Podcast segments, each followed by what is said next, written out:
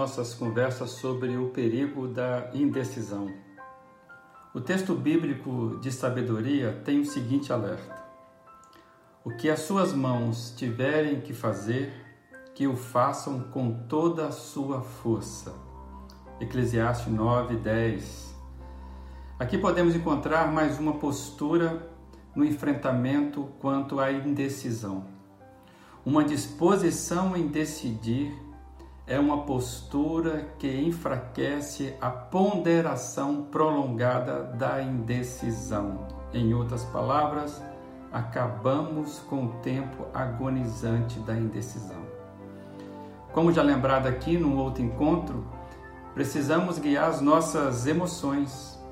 E quando mantemos uma disposição em decidir, com constância e com aqueles princípios guiados pela verdade, esta postura firme vai enfraquecendo aquela tendência de irmos protelando a tomada de decisão.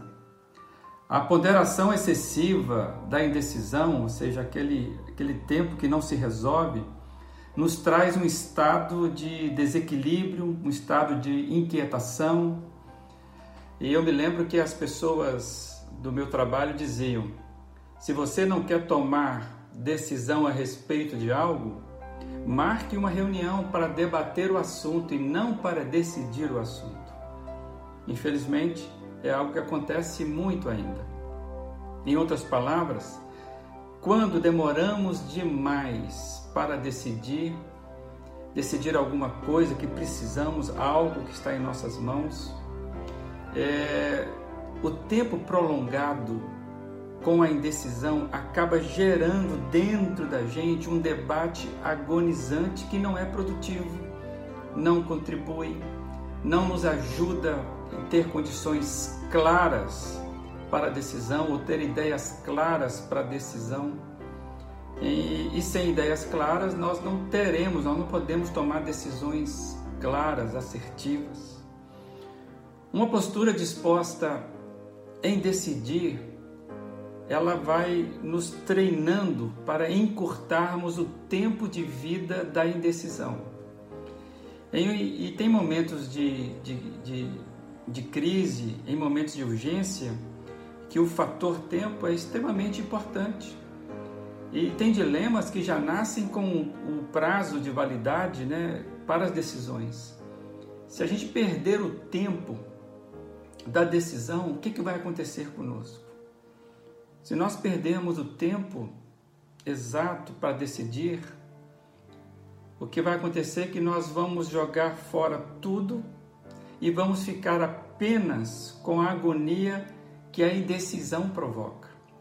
O resultado será apenas aquele estado desconfortável, desequilibrado que a indecisão acaba nos trazendo.